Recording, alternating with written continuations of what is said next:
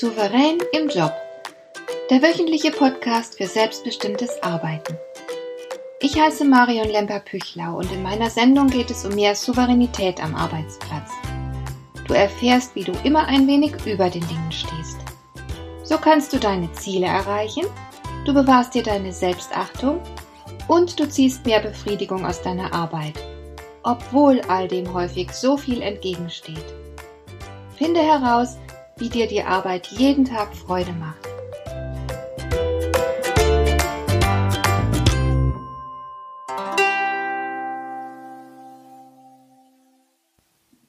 Manchmal bleibt mir fast der Mund offen stehen. Da macht jemand einen richtig miserablen Job und will dann viel Geld dafür haben. Und wenn man ihm den Mist zeigt, den er gebaut hat, entsteht nicht unbedingt Einsicht. Unser Küchenbauer hat uns zum Beispiel vor ein paar Jahren eine neue Küche verkauft. Bei der Planung hat er scheinbar völlig übersehen, dass die Küche eine Tür hat, was ja nun eigentlich nicht ungewöhnlich ist. Und das war keine Schiebetür. Unsere Tür schwingt auf und braucht dafür entsprechend Platz. Ich habe meinen Augen nicht getraut, als die neue Küche fertig war. Man bekam nämlich die Tür nicht mehr weit genug auf. Man musste sich durch die schmale Türöffnung quetschen, weil gleich dahinter deckenhohe Schränke standen. Es war schlichtweg unmöglich, ein vollbeladenes Tablett durch diese Tür zu tragen. Unser Küchenbauer tat so, als sei alles in schönster Ordnung. Er hat allen Ernstes versucht, damit durchzukommen und hält sich für einen kompetenten Fachmann. So tritt er auf, so verkauft er sich.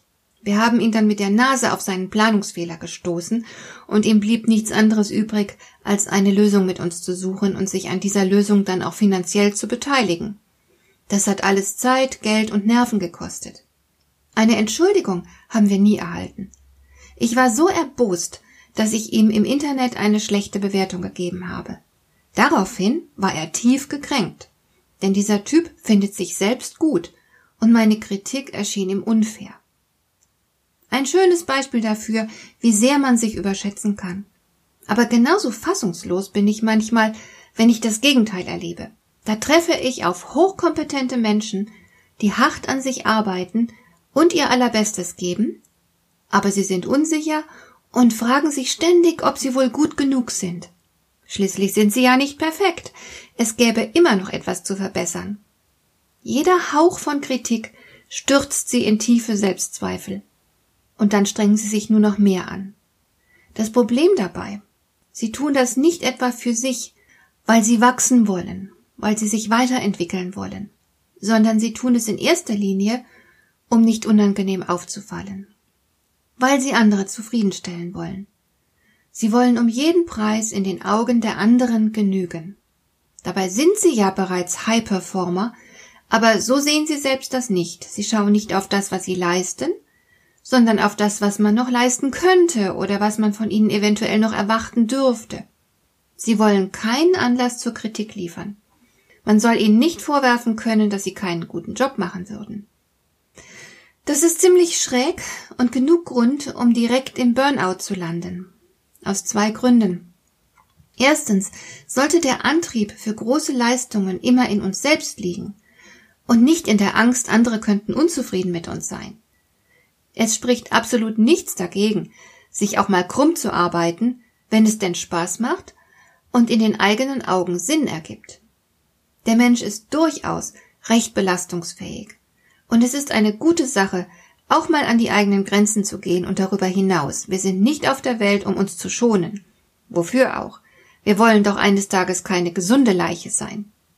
Problematisch wird es aber, wenn der Antrieb nicht aus der eigenen inneren Überzeugung und der inneren Freude an der Leistung kommt, sondern angstgesteuert ist.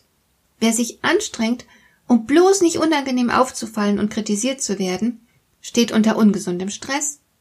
Unserer persönlichen Entwicklung sollte immer ein Hinzu zugrunde liegen, kein Schreckensszenario. Und zweitens kann man gar nicht vermeiden, kritisiert zu werden. Perfekt gibt es nicht, sagt mein Mentor immer.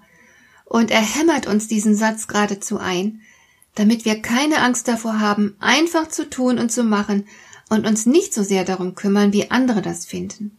Du kannst es nicht allen recht machen. Diese banale Wahrheit darf man ruhig verinnerlichen. Wenn du tüchtig bist, kannst du sogar dafür, genau dafür kritisiert werden. Als ich während meiner Studienzeit nebenher in einem Pharmakonzern gearbeitet habe, war ich hochmotiviert und die Arbeit hat mir auch großen Spaß gemacht.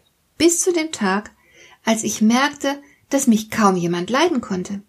Denn die anderen um mich herum waren weit weniger motiviert. Und es hat ihnen gar nicht gepasst, dass ich mich leistungsmäßig dermaßen von ihnen abgehoben habe. Dadurch sahen sie selbst alt aus.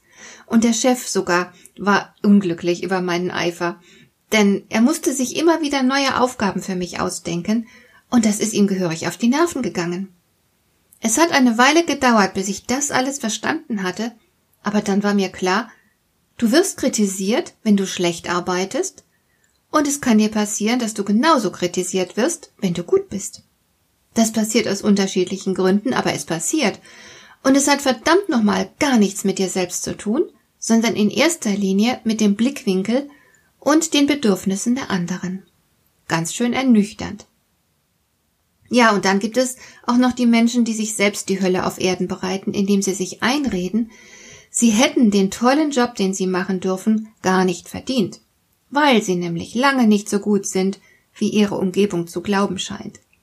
Neudeutsch heißt das das Imposter-Syndrom.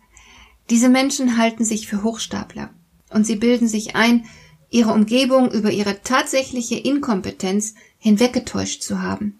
Sie fühlen sich, als wäre ihre Position und ihre berufliche Verantwortung alles ein Irrtum und sie würden irgendwann auffliegen. Sie erwarten, dass man sie jeden Moment durchschaut und erkennt, was für Betrüger sie doch sind. Denn sie glauben so wenig an sich, dass sie meinen, sie seien mit der Verantwortung, die andere ihnen ganz selbstverständlich anvertrauen und zutrauen, überfordert. Sie fürchten zu versagen, nicht gut genug zu sein. Und ihre Angst vor Entlarvung sorgt natürlich gehörig für Stress. Also solche Menschen, Höchstleister, die von Unsicherheit angetrieben werden, und eingebildete Betrüger, die jeden Moment die Demaskierung fürchten, solche Menschen gehen tagtäglich durch eine selbstgeschaffene Hölle. Sie haben dann ständig Angst vor dem, was als nächstes passieren könnte. Das Blöde ist, solche Menschen sind sehr schwer zu retten, wenn man ihnen nämlich gutes Feedback liefert und ihnen ehrliche Anerkennung zollt, dann glauben sie einem nicht. Sie denken so gering von sich, dass sie Anerkennung nicht annehmen können. Eher wittern sie einen Manipulationsversuch oder vielleicht denken sie auch, dass man ja gar nicht in der Lage sei, sie richtig einzuschätzen. Es ist wirklich tragisch und natürlich in keiner Weise souverän. Diese Menschen können sich nicht selbst anerkennen und wertschätzen. Und wenn man ihnen sagt, dass sie stolz auf sich sein können und dass alles in Ordnung ist mit ihnen, dann können sie das nicht annehmen. Gleichzeitig tun sie alles, um es anderen recht zu machen. Und wenn es denen dann wirklich recht ist, bleiben sie skeptisch, statt zufrieden und stolz zu sein. Eine schwierige Situation. Solange das alles irgendwie funktioniert, haben die Betroffenen oft keinerlei Motivation, ihr eigenes Verhalten zu überprüfen und eventuell ihre Haltung zu ändern. Meist muss dann erst irgendwas passieren, damit die Dinge in Gang kommen. Vielleicht hat man sich mordsmäßig angestrengt und erntet trotzdem Kritik. Oder vielleicht endet die Sache auch im Burnout. Oder es passiert etwas anderes, das deutlich beweist, die einseitige Orientierung an äußeren Ansprüchen ist kein Erfolgsmodell. In meiner Arbeit mit solchen Menschen hilft es oft, wenn wir ihre Situation ganz nüchtern betrachten, als wären wir unbeteiligte Beobachter. Die Fakten sprechen dann für sich. Dann merken diese Menschen zum Beispiel, dass sie die ganze Zeit anderen Meinungen und Maßstäben mehr Gewicht verliehen haben als ihren eigenen. Und das, obwohl die anderen auch nicht schlauer sind als sie selbst. Manchmal entsteht dann ein Gefühl der Betroffenheit, manchmal auch ein Gefühl der Erleichterung und Befreiung, oder es tritt das Komische der Situation hervor und löst Heiterkeit aus. Wir haben auch schon herzhaft darüber gelacht. Aber wie auch immer, ob man sich selbst nun über oder unterschätzt. In jedem Fall ist es ratsam, die eigene Überzeugung zu hinterfragen. Tust du das manchmal? Holst du dir beispielsweise hin und wieder Feedback ein? Überdenkst du manchmal deine eigenen Überzeugungen?